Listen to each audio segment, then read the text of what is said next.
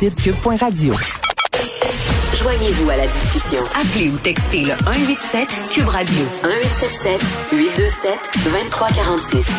Hello. La période de questions qui se poursuit, on a Christian Dubé qui, a été interrogé euh, notamment sur euh, le fait de vacciner des personnes vulnérables, des personnes âgées, 85 ans et plus au stade olympique quand même, des personnes qui ont des problèmes de santé, ce qui vont pouvoir se déplacer? C'est vrai que euh, la question se pose quand même là, à 85 ans, aller au stade olympique, je sais pas, est-ce que tu est-ce que as encore ta voiture, peut-être pas, prendre le transport en commun, c'est risqué, les taxis, donc il y a des gens qui devront aller avec leurs proches pour se faire vacciner. Christian Dubé qui dit on va faire appel aux organismes communautaires euh, pour les gens plus isolés parce que à cause des conditions dans lesquelles on doit garder le vaccin, le Pfizer, ce vaccin qui doit être gardé au froid, on le sait là, c'est pas évident, on peut pas aller vacciner les gens à la maison.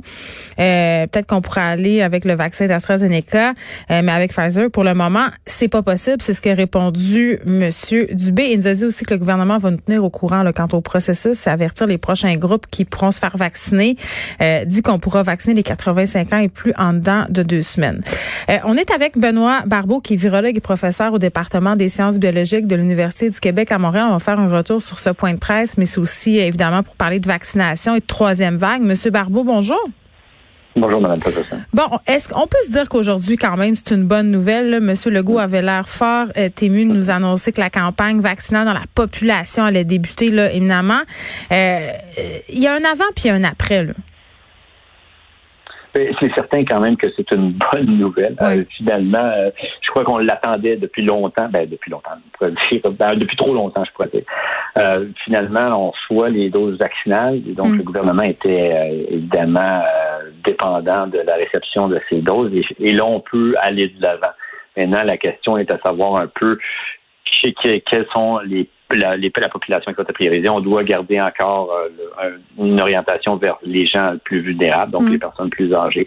L'autre point qui est important, c'est qu'on voit déjà, du moins dans les CHSLD, que les campagnes vaccinales ont eu un effet, un impact positif. que je crois qu'il y a aussi une, une genre de continuum, donc il y a un momentum qu'on voit, qu'on peut apprécier qui devrait aussi, j'espère, envoyer un message clair au niveau des, chez les, au niveau des Québécois de dire que le, vaccin a déjà fait ses preuves. On a vu quand même qu'il y a eu des exceptions, mais dans l'ensemble, ça fonctionne très, très bien. Mm. Alors, en ce moment, on voit que les, entreprises sont capables de fournir les doses vaccinales et puis là, que le gouvernement québécois, en effet, se positionne avec des centres de vaccination qui sont plus massifs et qui sont prêts justement à, distribuer les vaccins.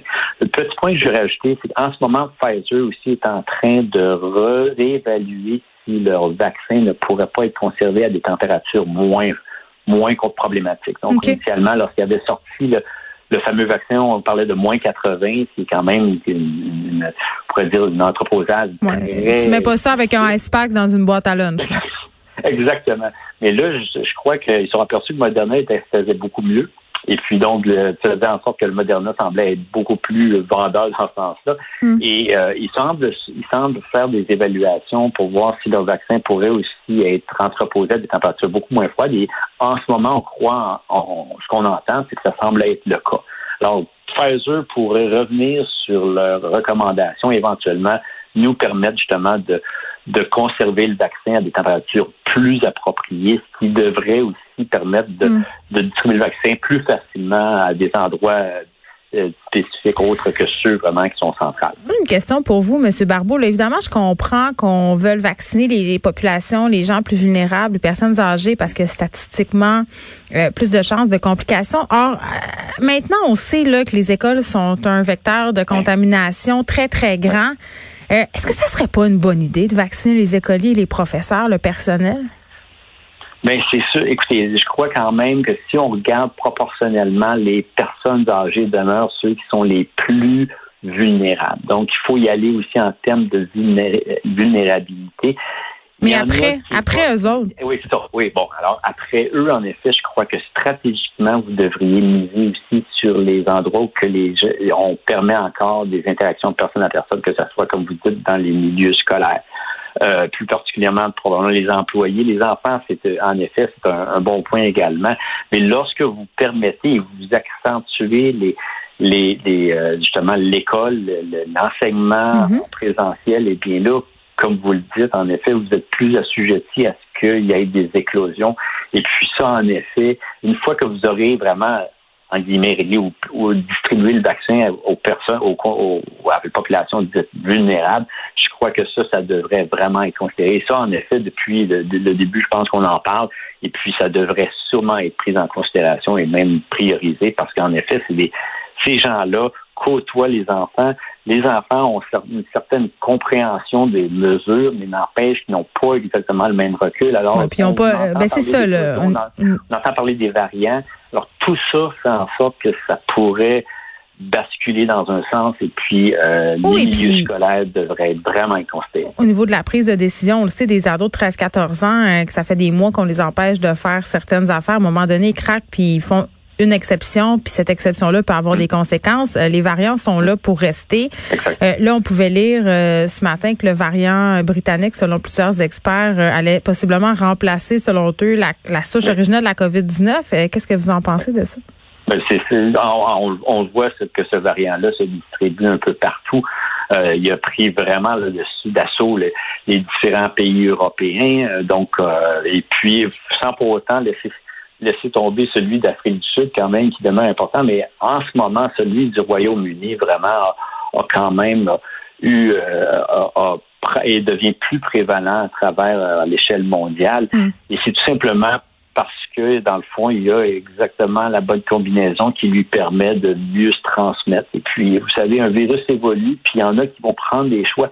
Maintenant, ce qu'il faut comprendre, c'est que les virus changent, modifient. Ce virus-là va changer, modifier, muter mais il y a certaines limitations du nombre de mutations, du nombre de changements qui va lui être bénéfique. Alors, je veux dire, il y a quand même. cest dire qu'il peut s'affaiblir euh, en mutant. Exactement. Ben, c'est ça. Oui, tout à fait, tout à fait. En fait, on n'entend pas parler parce que ces virus-là sont éliminés. Donc, si un virus lutte pour être moins efficace ou simplement non infectieux, eh bien, on n'entendra plus jamais parler. Donc, ça arrive et puis c'est une hmm. situation qui est normale. Mais celui qu'on voit, c'est celui qui est le plus prévalent, qui a réussi à se transmettre plus efficacement mm. et pourra en effet prendre le dessus. En terminant, M. Barbeau, là, euh, certains parlent d'une troisième vague, la vaccination euh, débute. Est-ce que vous pensez qu'on va être en mesure euh, d'éviter une situation catastrophique, comme par exemple un reconfinement, si on se comporte bien là, pendant la relâche? Combiné au vaccin, est-ce que ça va bien aller? Je sais qu'on se laisse sur une note positive. Vous avez tout à fait raison et je crois que c'est le message qu'il faut passer. On est très heureux de voir que les doses vaccinales sont là. C'est un vaccin aussi qui est efficace contre le variant du Royaume-Uni. Les, les, études le démontrent. Mais il faut absolument suivre les mesures et garder justement d'être restrictif le plus possible, éviter d'être en contact, puis donc de conserver justement nos bonnes habitudes. Mm. Parce que si on peut miser sur des, restrictions similaires, ce à quoi on s'est habitué depuis plusieurs semaines, et que la campagne vaccinale se met à très bien rouler, eh bien, ces deux mesures-là, ces deux approches-là vont nous rendre justement service et vont nous hmm. permettre d'arriver à une beaucoup plus favorable dans les prochains mois et pourquoi pas à, l'été. Ah oui, parce qu'on oui, on a hâte à cet été puis ça nous tente pas de se rencabaner. Benoît Barbeau, merci, qui est virologue et professeur au département sciences biologiques de l'Université du Québec à Montréal.